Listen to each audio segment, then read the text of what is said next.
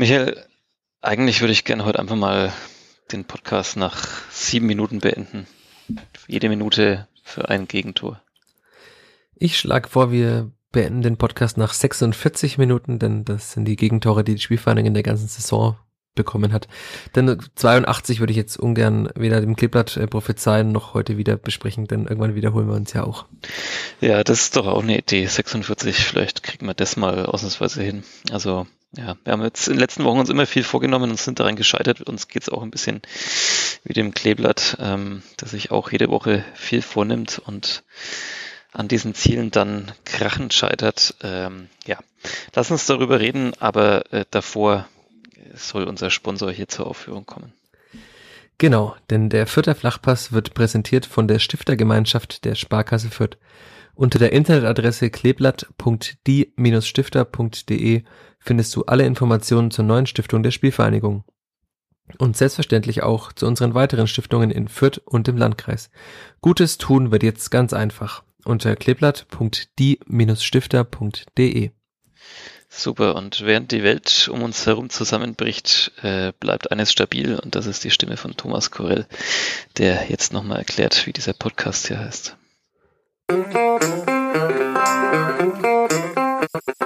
Vierter Flachpass, der Kleeblatt-Podcast von nordbayern.de.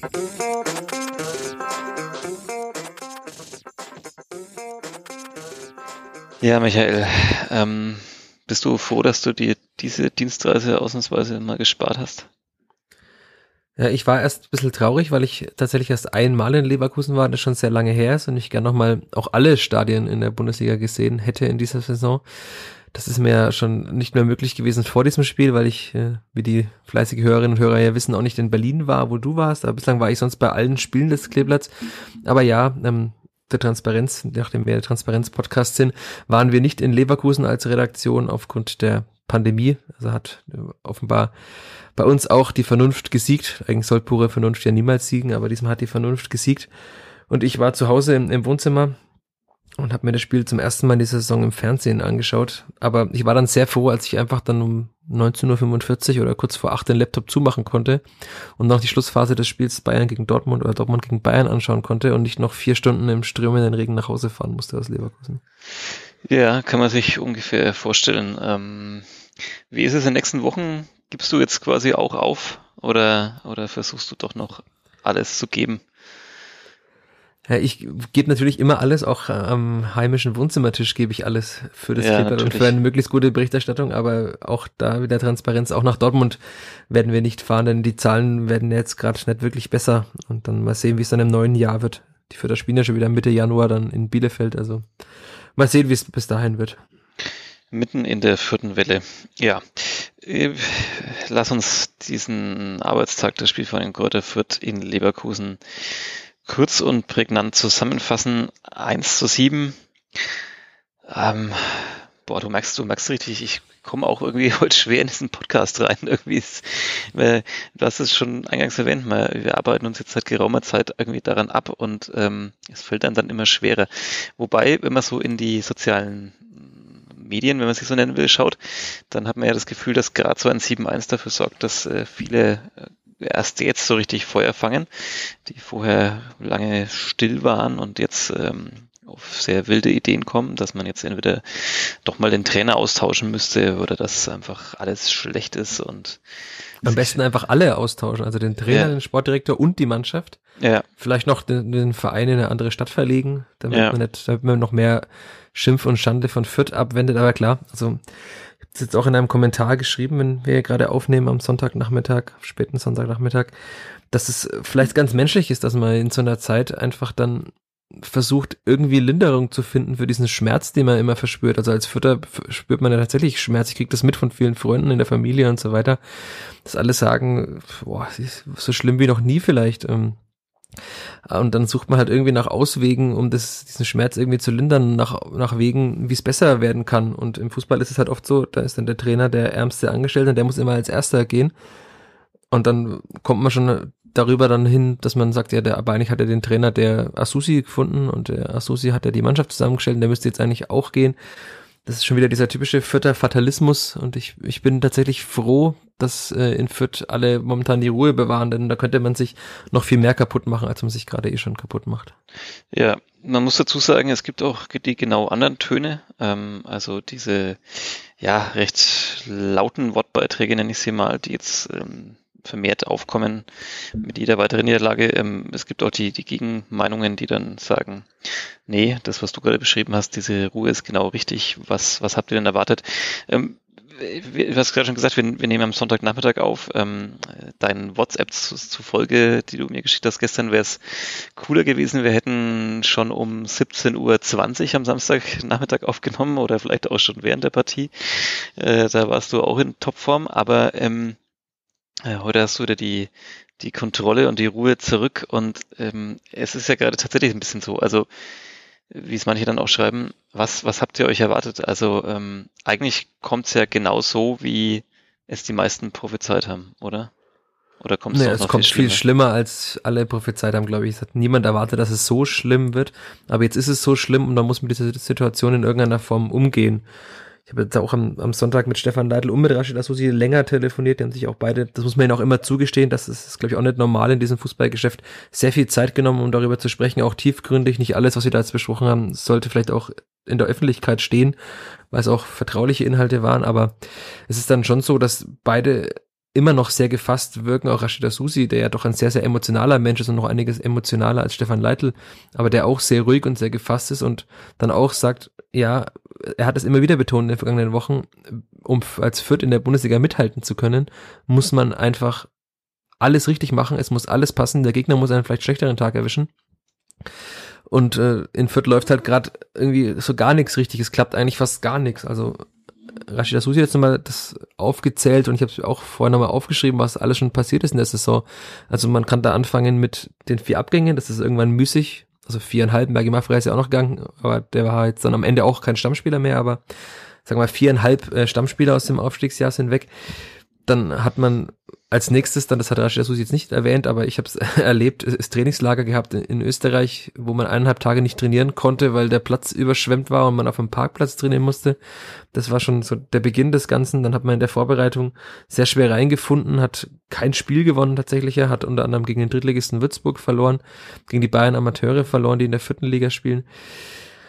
Ja, und so ging das halt munter weiter, ne? Und man ging in diese Negativspirale rein. Ja, genau, dann kam der Pokal, man schied da aus und dann kam halt dieses sehr nüchterne 1 zu 5 gegen Bielef äh, gegen Stuttgart. Stuttgart. Genau. Und dann kam eben danach dieses Spiel gegen Bielefeld und ich bin immer noch der Überzeugung, wenn Marco Mayhofer in der Nachspielzeit den Ball ins Tor reinhaut und sie dieses Spiel 2 zu 1 gewinnen und diesen Fluch des niemals zu Hause gewinnen können in der Bundesliga in irgendeiner Form abstreifen kann und gleich am ersten Heimspiel oder am zweiten Spieltag es gelingt zu gewinnen und man, man auch diese Kraft schöpfen kann und man merkt, dass man in der Bundesliga mithalten kann und auch gewinnen kann, dann hätte womöglich einiges anders laufen können. Und so ging halt diese Negativspirale weiter und weiter und weiter und sie drehte sich immer schneller.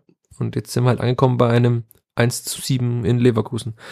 Und was Herr Rasch Susi auch noch sagt, ist natürlich, das darf man auch nie vergessen, das ist, er hat es brutales Verletzungspech genannt, das ist schon auch, gehört auch zur Wahrheit, ne? Die haben fünf Innenverteidiger, von denen einer gestern, ähm, also am Samstag, rechter Verteidiger gespielt hat und drei waren und sind verletzt immer noch. Darunter halt Nick Viergeber, der nachweislich die Abwehr schon sehr stabilisiert hat mit seiner Erfahrung und Ruhe und Abgeklärtheit. Gideon Jung kann man natürlich jetzt äh, mutmaßen, ob er die Hilfe gewesen wäre, aber er konnte es bislang nicht unter Beweis stellen. Und wenn man dauerhaft mit, mit einem Sechser, ob jetzt Griesbeck oder Saba, egal, in der Innenverteidigung in der Bundesliga spielen muss, dann ist es halt immer noch eine fremde Position, auch wenn sie zumindest auf dem Platz und formationstechnisch artverwandt ist, weil es einfach ein paar Meter weiter hinten ist, aber es ist ja trotzdem kein perfekter Weg. Und dann halt diese Corona-Seuche, wie Rashida Susi es nannte, ist ja das nächste noch. Also man hatte halt auch noch mitten in der Saison dann mal zwei Wochen lang fünf Spieler nicht zur Verfügung. Und dann, das führt halt alles zu einem Gesamtbild, in dem man dann sagen muss, es müsste alles passen, aber es passt fast gar nichts. Dann kommen noch die Schiedsrichterentscheidungen, über die wir in den letzten Wochen auch mal wieder gesprochen haben und auch wieder bei dem Leverkusen-Spiel sprechen können. Ich glaube, es wird niemand in Fürth äh, so verrückt sein und quasi eine wahre Tabelle errechnen wollen, ähm, wenn man diese Schiedsrichterentscheidung dann äh, abzieht, weil dafür waren dann diese Spiele oft dann doch trotzdem zu einseitig. Aber Du hast es auch mal wieder erwähnt, es gab natürlich schon auch die Fälle in Köln zum Beispiel, aber auch anderswo, ähm, ja, wo diese Fehlentscheidungen, wie wir sie, glaube ich, eingeordnet haben, halt oft zu Zeitpunkten passiert sind, wo dann das Spiel doch noch in eine andere Richtung hätte kippen können. Ähm, eben auch so wieder in, Le in Leverkusen. Und ja, ähm, wie gesagt, äh, wahrscheinlich würde die Spielvereinigung jetzt nicht wie Bochum dastehen mit so vielen Punkten, wenn diese Schiedsrichterentscheidungen anders ausgefallen wären. Ähm, aber sie würden sicherlich vielleicht mit dem anderen Selbstbewusstsein rangehen und das ganze Unglück würde nicht noch mehr über ihn, ihn hinein hereinbrechen. Ähm, bevor wir vielleicht nochmal aufdröseln, warum Bochum so viel besser dasteht und warum man das vielleicht auch nicht vergleichen kann ich erinnere mich und, und wenn du mit Stefan Leitl gesprochen hast, ähm, kannst du vielleicht auch noch ein bisschen da was wiedergeben. Es war ja ein bisschen merkwürdig, direkt nach dem Ausstieg vergangene Saison äh, war Stefan Leitl bei den TV-Interviews und hat dann ja so ein bisschen kryptisch gesagt, ähm, dass man jetzt mal schauen muss, wie es so zusammen weitergeht und, und alle waren dann verwundert, was, was, was meint er doch jetzt damit? Er hat doch Vertrag und, und jetzt sind wir zusammen aufgestiegen und ich weiß noch, dass ich am Tag danach, nach dem, nach dem Ausstieg, ähm, wir saßen dann äh, ja, im Wohnhof, da war die Ehrung, weil man das ja ins Stadion verlegt hatte und, und äh, nicht ins Rathaus und, und saß da auf zwei weißen Plastikstühlen zu Holzfall mit, mit Stefan Leitl, habe mit ihm ein Interview geführt und habe ihn da damals auch gefragt, so, was, was meint er jetzt damit? Ähm, will er da vielleicht ein bisschen Druck machen, auch was die Personalpolitik angeht? Und da war schon rauszuhören, naja, er ist sich ein bisschen bewusst, was da kommen könnte. Und er hat es dann indirekt auch so formuliert, geht ja auch nicht nur um den Verein, geht ja auch dann um persönliche Interessen, um seine Karriere, dass er halt vielleicht jetzt nicht mit einer Mannschaft hoch will, die dann jede, jedes Wochenende mit 1 zu 7 abgeschossen wird. Und ähm, das ist ihm nicht passiert, aber es passiert jetzt äh, sozusagen immer häufiger oder, oder es ja, mehren sich einfach diese Ergebnisse, wo die Spielvereinigung halt vor allem defensiv nicht konkurrenzfähig ist in dieser Liga und ähm, deswegen jetzt die Frage an dich vielleicht, wie ist so seine Stimmung? Also ähm, gibt er sich kämpferisch oder, oder denkt er sich auch so langsam, okay, äh, das, das ja, zerrt langsam auch an meiner Reputation. Vielleicht muss ich irgendwann sagen, auch wenn mich der Verein jetzt nicht äh, in dem Sinn vor die Tür setzt, muss ich vielleicht ähm, einfach gehen und sagen, okay, vielleicht kriegt jemand anders hier besser hin in der Liga und ich wage dann woanders einen Neustart. Also er hat gesagt, das ist für ihn natürlich frustrierend wie für alle anderen, weil er ein sehr ehrgeiziger Mensch ist. Ich glaube, das hat jeder mitbekommen in den letzten Jahren in Fürth. Und er halt auch spürt, dass die sportlichen Ziele, die er hat und die er mit der Mannschaft hatte, in immer weitere Ferne rücken. Denn es, man sieht ja, dass, also der Klassenerhalt ist jetzt vielleicht schon ein bisschen illusorisch, äh, daran zu glauben, dass das noch was wird. Und auch äh, eine sehr gute Saison zu spielen, in der man vielleicht 25, 30 Punkte holt, ist mittlerweile fast illusorisch. Es geht ja nur darum, irgendwie Schaden zu begrenzen und halt in irgendeiner Form mal in der Bundesliga zu zeigen, dass man auch Spiele gewinnen kann. Aber er Oder sagt, er hat eins. Ja, zumindest eins wäre schon mal gut und am besten noch ein Heimspiel. Ähm, das hat Stefan Leitl ja im Sommer auch allen äh, Fürther Fans bei der Saisoneröffnung auf der Fürther Freiheit versprochen, dass er ihnen diesen einen Sieg schenken wird. Und da gab es tosenden Applaus dafür. Damals war noch nicht alles so schlimm, wie es jetzt ist. Aber klar, ähm, ist es natürlich für ihn auch ganz schwer. Es nagt an ihm, das, das merkt man auch menschlich. Es sieht sehr auf, immer sehr angekratzt aus und so weiter nach den Spielen. Er ist nicht mehr ganz so entspannt wie noch vor einigen Monaten und auch nicht so entspannt, wie man unter der Woche vielleicht erlebt. Aber er hat gesagt, das ist ja ganz normal. Er ist halt ein Mensch. Er, er, er erlebt jede Woche Rückschläge und Niederlagen. Natürlich ist er da angekratzt. Er sagt, Samstag und Sonntag sind immer scheiße für ihn. Er ist da sehr angekratzt. Aber danach hat er immer noch Spaß bei der Arbeit, sagt er. Zitat, er hat immer noch den zweitschönsten Job der Welt. Er darf in der Bundesliga trainieren, was nicht viele Menschen dürfen, nämlich noch 17 weitere bislang. Und er sagt auch, dass er immer noch daran glaubt, dass er mit dieser Mannschaft Spiele gewinnen kann. Ähm, das ist die Mannschaft bislang schuldig gewesen, äh, geblieben, diesen Beweis. Aber man muss schon sagen, dass sie sehr oft sehr nah dran waren, dass halt dann Kleinigkeiten waren, die das verhindert haben. Es war mal schlechtes Abwehrverhalten, es war der Schiedsrichter, wie vielleicht in Köln. Ja, es ist, ist sehr schwierig zu sagen, aber Stefan Leitl bleibt Trainer, das können wir hier auch verkünden. Und er sagt auch, dass er immer noch Lust hat auf diesen Job und nicht daran denkt, äh, aufzugeben. Zitat, ich gebe nicht auf. Was ist denn der schönste Job seiner Meinung nach, wenn Fußballtrainer in der Bundesliga der zweitschönste ist? Äh, Fußballprofi. Okay, ich dachte jetzt der Papst oder ähm, pff, keine Ahnung. Und, und, und er weiß natürlich nicht, ob es vielleicht in der Premier League vielleicht noch schöner ist oder in Spanien, Ja, ich das hätte oft natürlich gesagt, ist. dass, äh, das Leben als Clippert-Reporter in dieser Saison ist natürlich der schönste Job der Welt. Das kriege ich auch von sehr vielen Menschen immer mitgeteilt, dass die mich sehr beneiden um diesen Job gerade. Ja, das ist der drittschönste. Der kommt direkt nach dem äh, nach dem Job als äh, Bundesliga-Trainer der Spielverein Kräuter Fürth. Ja, okay, ähm, dann können wir das hier, hast du es hiermit verkündet? Äh, super. Ist das, ist das schon eine Neuigkeit? Ist das eine Schlagzeile? Leitl bleibt Trainer. Ähm, bei der Bilanz eigentlich fast schon, ne? Also woanders wäre es das nicht. Aber bei einem Punkt aus, ähm, wie viel haben wir jetzt? 14 Spielen? 14, ja. Ja, ähm, ist das ja eigentlich fast dann doch, ja, eine, eine, eine kleine Sensation. Lass uns vielleicht dieses 1 zu 7 trotzdem noch kurz aufarbeiten ähm, im, im, im Schnelldurchgang. Äh, wo glaubst du, ist es diesmal, wo war diesmal der Knackpunkt? Wieder ein, wieder ein relativ frühes 0 zu 1. Ähm, dann ist man aber bei dem 1 zu 2 wieder nochmal so rangekommen. Hast du da gedacht, okay, geht heute vielleicht dann doch mal noch was? War dann das 3 zu 1 schon so der, der Deckel oder, oder erst in der zweiten Halbzeit, als dann Patrick Schick, äh, wie er es formuliert hat, im Anschluss, äh, quasi am Anfang ist, war es wie eine, wie eine Ketchup-Flasche, ne? So das Ketchup kommt nicht so richtig durch den Hals raus und irgendwann äh, läuft es dann flüssig. Kommt alles so, auf einmal. Ja, kommt alles auf einmal. Nee, du hast jetzt da gerade schon einige Szenen übersprungen, denn die Vierter haben ja eigentlich vor dem 1 zu 2 das 1 zu 1 geschossen. Ich finde immer noch, dass es ein regelgerechtes Tor war und man das nicht abpfeifen muss. Ich habe es auch nicht verstanden. Also erst hat Sky ewig lange keine Wiederholung gezeigt von diesem Tor während Das- der Live-Übertragung. Das fand ich auch skandalös, äh, tatsächlich. Und äh, ich, also man kann natürlich das wieder Verschwörungen wittern, dass man Fürth nicht haben will.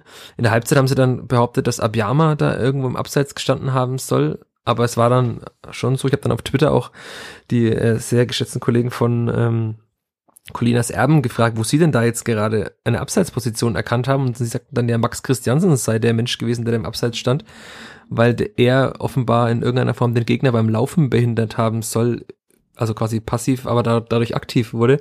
Was ich eine sehr, sehr hanebüchende Konstruktion finde, weil, also natürlich kommt dann vielleicht Barry nicht so an den Ball, wie er hinkommt, aber Christiansen geht ja keineswegs zum Ball. Und also da kann man schon sehr viel dann abpfeifen. Ja, habe ich Äh, hätte auch. das Tor hätte für mich zählen müssen. Habe ich auch dann- nicht gesehen und, äh, und, und, und vor allem der Assistent, der die Fahne hebt, hat doch garantiert nicht das in dem Moment bemängelt, sondern er hat wahrscheinlich auf Abseits entschieden, irgendwie, weil er dachte, einer steht im Abseits. Ja, es soll der Abseits gewesen sein von Christiansen. Der Ja, aber- im Abseits und habe einen Gegner. Ja, aber ich glaube, ich, ich glaube, er hat bestimmt jemand anders gesehen, äh, also sozusagen jemand, der richtig aktiv ins Geschehen eingegriffen hat. Und dann hat man halt beim, vielleicht beim Videostudium gesehen, ah, naja, gut, der ist auch noch und da ist der Laufweg und so.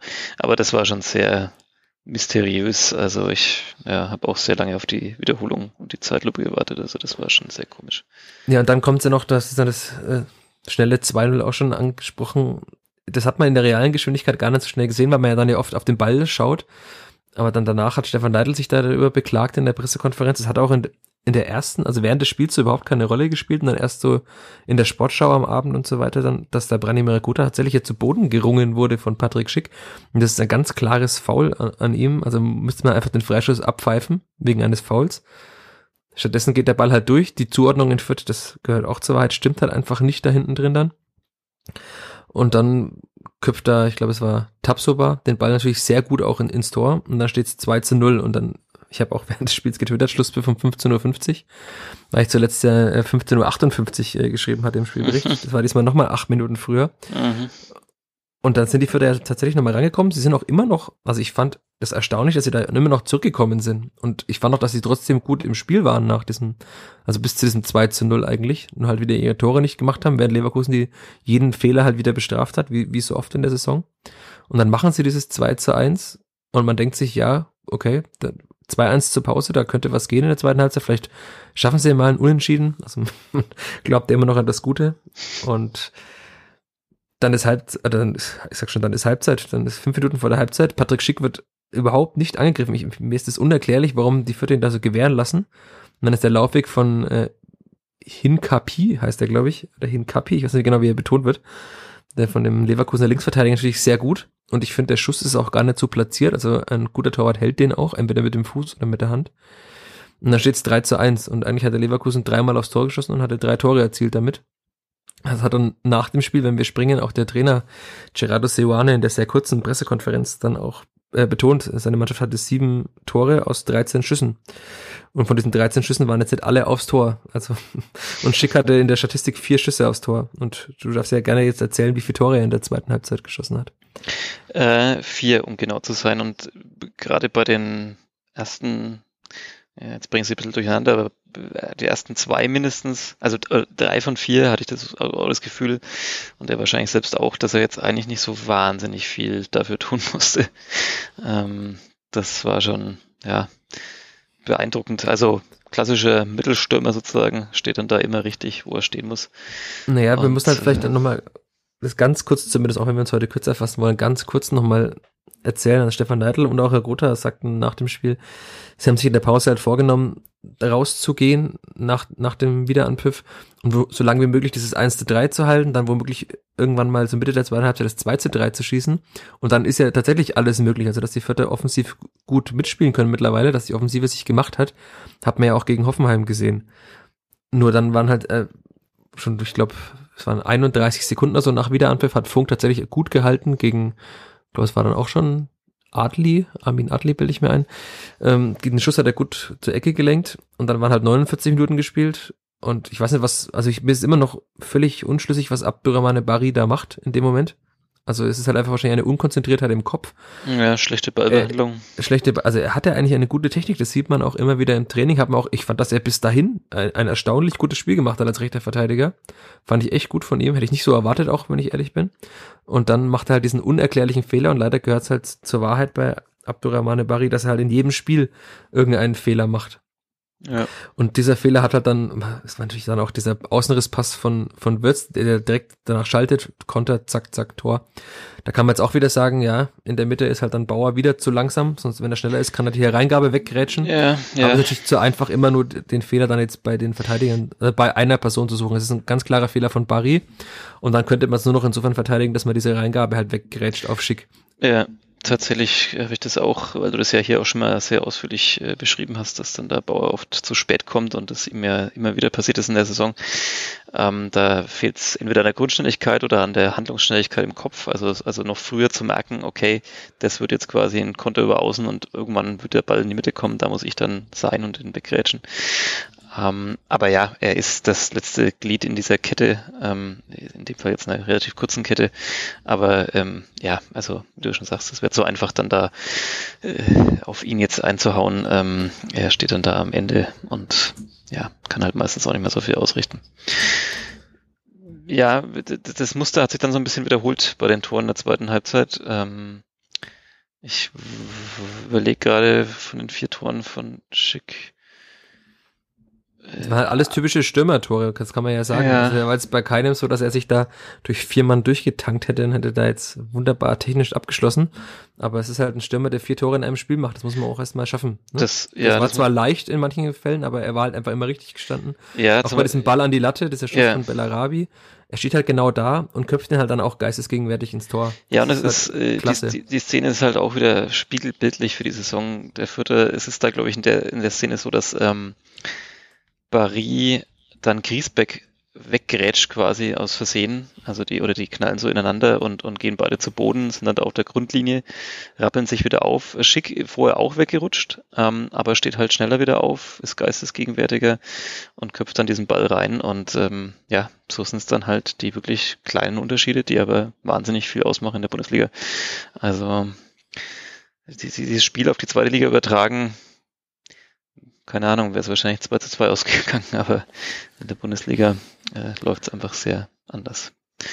Das ist ja auch so ein, so ein Thema in der zweiten Liga, wenn die Förder da 2-1 hinten liegen zu, zur Pause. Ich glaube nicht, dass Leverkusen diese, oder ein Zweitligist diese drei Tore macht in der ersten Halbzeit. Die Förder wären 1 zu 2 hinten gelegen und da hätten sie sich gedacht, ja, mit unserer offensiven Wucht schießen wir eh noch zwei Tore, dann gewinnen wir das problemlos. Aber dieser Glaube, dass man Spiele gewinnen kann, ist natürlich äh, längst abhanden gekommen. Das hat Stefan Neidl auch gesagt, das nagt natürlich an Spielern. Und wo soll das Selbstvertrauen mittlerweile noch herkommen? Sowohl bei Marius Funk, der ja seine erste Saison als Profitorhüter erlebt und ihm die Bälle nur so um die Ohren fliegen und auch für die ganze Mannschaft. Also das hatte noch niemand in dieser Mannschaft erlebt. Eine solch andauernde Niederlagenserie, so viele Rückschläge andauernd.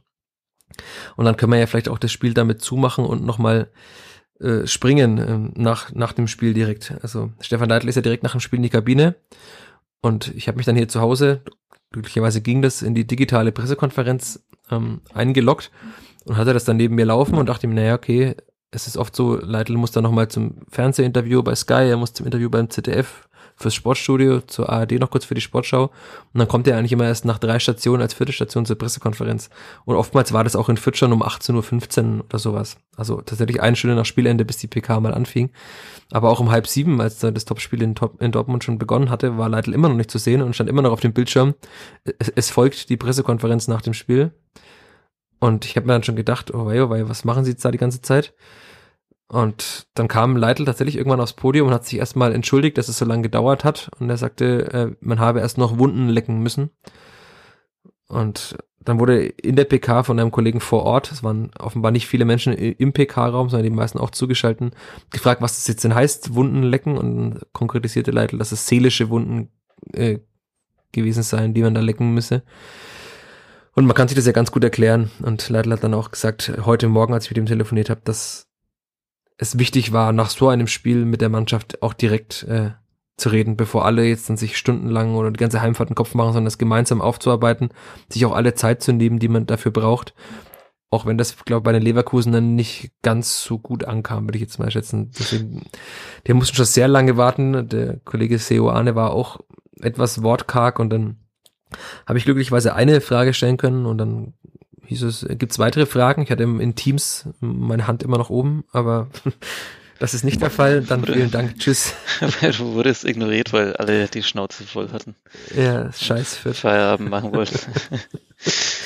Ja, ja, okay, okay. Du bist jetzt so schnell vom Spiel weg, aber eins will ich doch noch kurz äh, nochmal hinzufügen. Wir haben ja in den letzten Wochen hier auch immer die, die Torhüter-Debatte geführt. Ähm, für mich jetzt tatsächlich Marius Funk bei ja eigentlich keinem Treffer mitbeteiligt. Ich, Klar kann man vielleicht mal sagen, ja gut, ein richtig guter Torwart hält dann mal den einen Ball noch oder lenkt ihn mal so weg, dass er, was auch immer. Aber ich fand, dass er jetzt sowohl, was das Aufbauspiel anging, als jetzt die Tore selber, äh, nicht so ähm, daneben war wie manchmal in den letzten Wochen. Ähm, ist es trotzdem jetzt der Zeitpunkt gekommen, wo man vielleicht einfach mal sagen muss, okay, bevor man auch den noch völlig bricht. Äh, also was, was kommt? Sechs Gegentore, sieben Gegentore, äh, demnächst kommt dann Dortmund, es ist dann acht Gegentore oder was, äh, muss man ihn da auch mal vielleicht erlösen und wieder nochmal einen neuen Impuls von der Bank sozusagen geben. Sascha Burchert wird nach seiner Corona-Erkrankung ja sicherlich jetzt auch wieder, äh, hoffe ich zumindest mal, in Form sein. Ja, ganz, ganz schwierig. Also ich gehe nicht ganz mit mit einer äh, so guten Einschätzung von Funk, denn ich finde, dass er tatsächlich sehr oft sehr weit vor dem Tor steht. Das tut er auch bei den ersten beiden Toren, hat deswegen auch eine kürzere Reaktionszeit. Das haben ja auch schon äh, einige Torhüter-Experten bemängelt bei ihm. Ähm, also ich, ich glaube tatsächlich, wenn er bei dem ersten Schuss nicht ganz so weit äh, vorne steht, dann kann er ja womöglich hinkommen, also das ist, der ist ja nicht so platziert, das ist sehr gut und sehr artistisch gemacht von Armin Adli da nach dieser Flanke, aber ich glaube, man kann da hinkommen und auch beim, beim Kopfball steht er so weit, also der war jetzt nicht so platziert, der war gut der Kopfball, aber ich glaube, wenn er ein bisschen weiter hinten steht, kommt er da womöglich auch noch hin. Also klar, ein sehr guter Torhüter hält vielleicht einen von den beiden Bällen, aber wir hatten ja schon, dass halt weder Funk noch Burch jetzt sehr gute Bundesliga-Torhüter sind. Das kann man ja ganz offen sagen. Das wissen auch die Verantwortlichen in Fürth, dass sie da jetzt keine sehr guten Torhüter haben. Das zeigen alle Statistiken.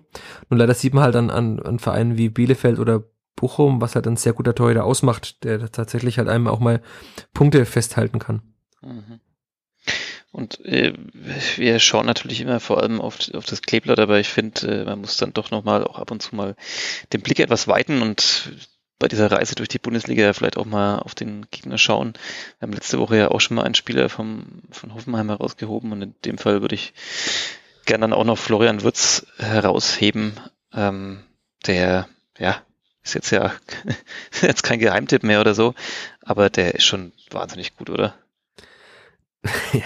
ich würde jetzt mal sagen, da waren elf Spieler, die wahnsinnig gut sind bei Leverkusen. Die einen, ja. die einen noch mehr, die anderen weniger. Naja, aber jetzt, also Florian Wirtz ist schon richtig gut. Man muss ja auch sehen, wie alt er ist. Also der ist ja 18, oder? Ich glaube, mhm. mittlerweile 90, aber er ist mhm. 18 wahrscheinlich.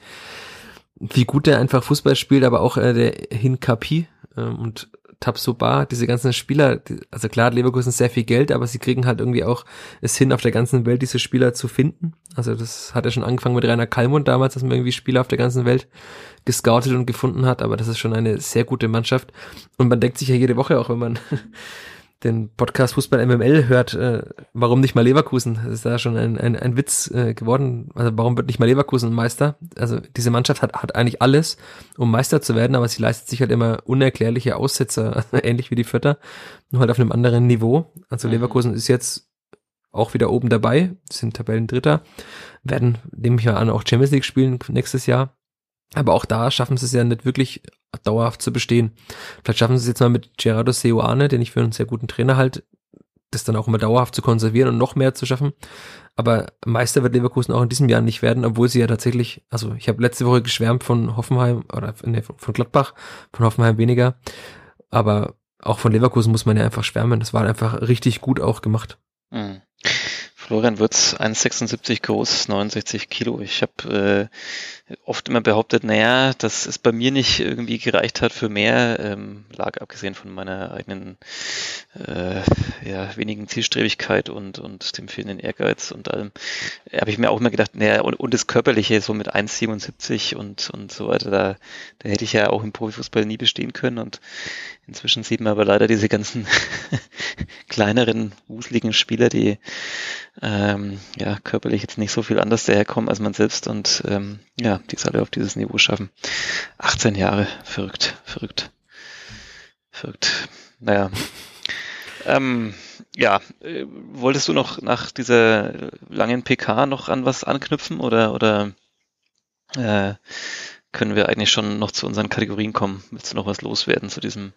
Nee, wir haben uns ja vorgenommen, heute uns kürzer zu halten und ich glaube, äh, mancher Hörer, manche Hörerin dankt uns das auch mal, dass sie vielleicht die Folge in einem Rutsch hören kann ja. und nicht auf dreimal gesplittet und äh, wir haben ja auch noch einiges zu tun an so einem Tag. Ja, kommen wir gern zu den Kategorien, auch wenn ja. ich wieder, wieder Angst habe vor der Top 3. Wieso? Ja, das, das freut mich sehr, dass ich dir diese, diese Angst quasi imp, äh, reingeimpft habe. Oh Gott, das darf man in diesen Tagen nicht sagen, da ist ein schwieriges Stichwort, da haben viele gleich noch mehr Angst. Ähm, ja, und zwar im Moment der Woche würde ich anfangen und, und den möchte ich diesmal nicht als Frage formulieren, sondern ich wähle einen Moment der Woche und, und an diesen schließt sich dann direkt die Top 3 auch an. Und äh, wie so oft driften wir dann komplett ab äh, vom Fußball. Ich habe äh, das Spiel nicht live sehen können, sondern ich habe es mir abends dann äh, angeschaut. Und als ich es gerade aufrufen wollte, auf meiner Festplatte meines Fernsehers, sagt man das so? Keine Ahnung. Ähm, auf deinem Sky Receiver, sagt man. Naja, den, ich, den habe ich nicht. Ich nutze Sky quasi über einen anderen Anbieter, äh, sozusagen. Ähm, und ja, äh, schalte den Fernseher ein, will das aufrufen. Äh, sehe aber dabei noch gerade so, dass äh, auf einem Fernsehsender der Film äh, Godzilla läuft äh, ein Film. Jetzt muss ich, muss ich direkt, muss ich direkt nachschauen, wann der gedreht wurde. Du bist ja, du bist ja ähnlich alt wie, wie der Kollege Würz. Du kennst wahrscheinlich Godzilla, den, den Film. Oh, sorry, ich bin kurz eingeschlafen. du kennst den Film ja wahrscheinlich gerade. Der ist doch, der ist doch quasi vor deiner Zeit gedreht worden. Ähm, jetzt muss ich hier schauen, damit ich die richtige Variante finde. Äh, der lief auf jeden Fall im Fernsehen und ähm, der ist wirklich unglaublich ähm, ja, was heißt schlecht, aber er ist, er ist, also gerade was die Dialoge angeht und so weiter, wirklich äh, schlimm, schlimm unterirdisch. Aber damals war das natürlich äh, technisch ein wahnsinnig äh, guter Film aus dem Jahr äh, 1998. Jetzt habe ich es hier hin recherchiert. Äh, Roland Emmerich natürlich, der Regisseur von sehr vielen riesigen Filmprojekten, wo ganz viel durch die Luft fliegt und die Dialoge meistens äh, sehr unterirdisch sind. Ähm, und ja, damals war das wirklich so ein, wie soll ich sagen, also das, das war halt ein, so ein Blockbuster, den musste man sehen. Ich glaube, ich habe ihn im Kino gesehen. Vielleicht, wenn ich nicht täusche. Sagt dir der überhaupt irgendwas oder ist, oder ist das wirklich so völlig vor deiner Zeit? Es sagt mir schon was, ich könnte dir aber keinerlei Handlung davon erzählen, nachdem ich auch eher ein Serien- als ein Filmegucker bin, wenn die wenige Zeit, die ich habe, äh, das zulässt. Ja, mir geht's ja auch so. Ich gucke tatsächlich fast kein lineares Fernsehen mehr. Ich, also außer halt Sport dann in irgendeiner Form, ähm, aber ansonsten weitestgehend über Streamingdienste und dann auch eher Serien und das lineare Fernsehen kommt nur noch an mich ran, wenn ich eben so wie am Samstagabend dann äh, quasi äh, meine Aufnahmen raussuchen will. Äh, Atombombentests ähm, quasi verursachen, verursachen im Pazifischen Ozean diese Mutation äh, dieser Echse. Und diese Echse sucht dann New York heim und äh, legt äh, Eier im Madison Square Garden. Und ganz New York versucht, das Militär versucht, äh, diese Echse zu Fall zu bringen ähm, die riesig ist und es ist wirklich also alles unfassbar schlecht, aber es war trotzdem irgendwie mein Moment der Woche, weil es, weil es mich einfach in so eine komplett andere Zeit zurückversetzt hat, ähm, als man noch sehr naiv und, und kindlich oder jugendlich ähm, so rangegangen ist und, und äh, ja, sich tatsächlich sehr gefreut hat auf solche Blockbuster. Und ähm, damit wir jetzt nicht doch noch völlig äh, abdriften und, und ausfranzen, äh, dass du heute deine Top 3, auch wenn du ja eher der Serientyp bist, ähm, äh, deiner ja, absoluten Film-Blockbuster ähm, hier zusammenstellen. Falls du einen Moment überlegen musst, kann ich auch gerne anfangen, dann hast du noch ein paar Sekunden mehr. Ähm, drei werden dir schon kann einfallen, tatsächlich oder? da ganz, ganz wenig. Äh, Ich bin leer geschrieben nach diesem sehr schreiblastigen Tag. Und ich könnte höchstens Serientipps abgeben. Blockbuster-Tipps kann ich leider keine. Ah, komm, du musst doch irgendwas noch so, irgendeinen James Bond mal früher oder erinnere dich an die Zeit, als du noch ins Kino gegangen bist. Äh, irgendwann vor der Pandemie war das doch bestimmt auch mal der Fall. Habe ich aber auch nie Blockbuster geschaut, schon irgendwelche schlechten deutschen Komödien dann.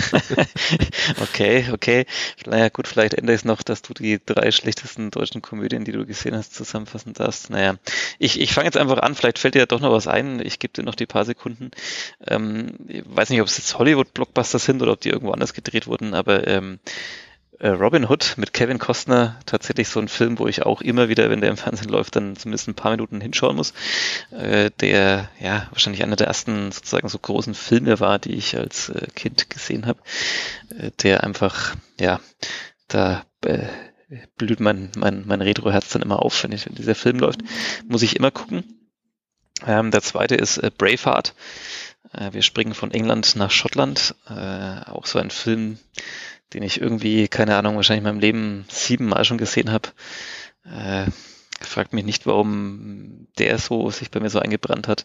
Ich stehe eigentlich auch auf eher so andere Genres und so, aber naja, der ist es, der ist es auf jeden Fall auch. Und äh, auch Staatsfeind Nummer eins mit Will Smith, der, den gucke ich komischerweise auch immer, wenn er im Fernsehen kommt. Ich finde den, ja, in vielen Belangen auch relativ simpel gestrickt, aber in, in manchen Sachen finde ich ihn doch sehr spannend und ähm, ja, ähm, hat auch so ein paar Punkte drin, die einem ja dann immer mal wieder nachdenken lassen, wenn man seinen Facebook-Account pflegt und seine ganzen Daten irgendwo preisgibt. Okay, Ist jetzt doch schön, hast jetzt die Top 3 alleine aufgezählt und ich habe mich ganz äh, geschmeidig da rausgewunden. Nein, nein, nein, du- ich, nein, nein, nein, ich habe doch, ich, doch, ich, doch, ich, doch. ich, hab, ich, hab, ich, weigere mich jetzt. Nee, ich habe meine aufgezählt. Du musst jetzt, du musst jetzt auch noch, du weißt doch, Podcasten muss, muss persönlich sein. Du musst jetzt äh, entweder drei Serien aufzählen oder drei deutsche Komödien, die du damals in der Zeit, als es noch Kinos gab. Ich, ich zähle jetzt einfach drei Serien auf, die ich jedem äh, vorbehaltlos empfehlen kann. Okay. Und dann, dann können wir doch auch Schluss machen. Damit. Ja, dann machen wir Schluss. Das erste ist The Blacklist, ähm, das zweite ist Lupin und das dritte ist Haus des Geldes. Das sind noch drei Serien, die man sich immer anschauen kann, wenn man mal Ablenkung braucht von der Spielvereinigung. Zwei sagen wir vom Namen zumindest was, auch wenn ich sie nicht gesehen habe. Ähm, was ist Lupin? Na, das geht um ein, also ist mit Omar Sy, der sagt dir vielleicht was. Mhm. Und das ist eine relativ neue französische Serie, ähm, angelehnt an einen, ähm, wie ist die genaue Formulierung? Ich überlege gerade, also er heißt Arsène Lupin, ähm, das ist ein, ein quasi Meisterdieb, eine, Ah, eine ja, ja, fiktive ich Figur. habe ich hab den, und da wird dann eine, äh, eine Kette geklaut aus, äh, ja, ich habe einen Ja, Trailer ne? gesehen. Ja, jetzt. ja, das lohnt sich tatsächlich. Ich finde den gut. Ich finde die gut. Ist ja auch sehr kurz, die Serie. Hat die erste Staffel nur fünf Folgen. Kann man auch mal an so einem Abend wegbingen. Ähm, Geht auch. Und die anderen, aber ich finde tatsächlich The Blacklist ist die beste Serie. Okay, okay. Ja, schade, jetzt hätte ich natürlich Lust, direkt mit Serien weiterzumachen, aber wir müssen ja noch, wie du schon erwähnt hast, noch ein bisschen was arbeiten. Ähm, verschieben wir das Ganze auf ein anderes Mal.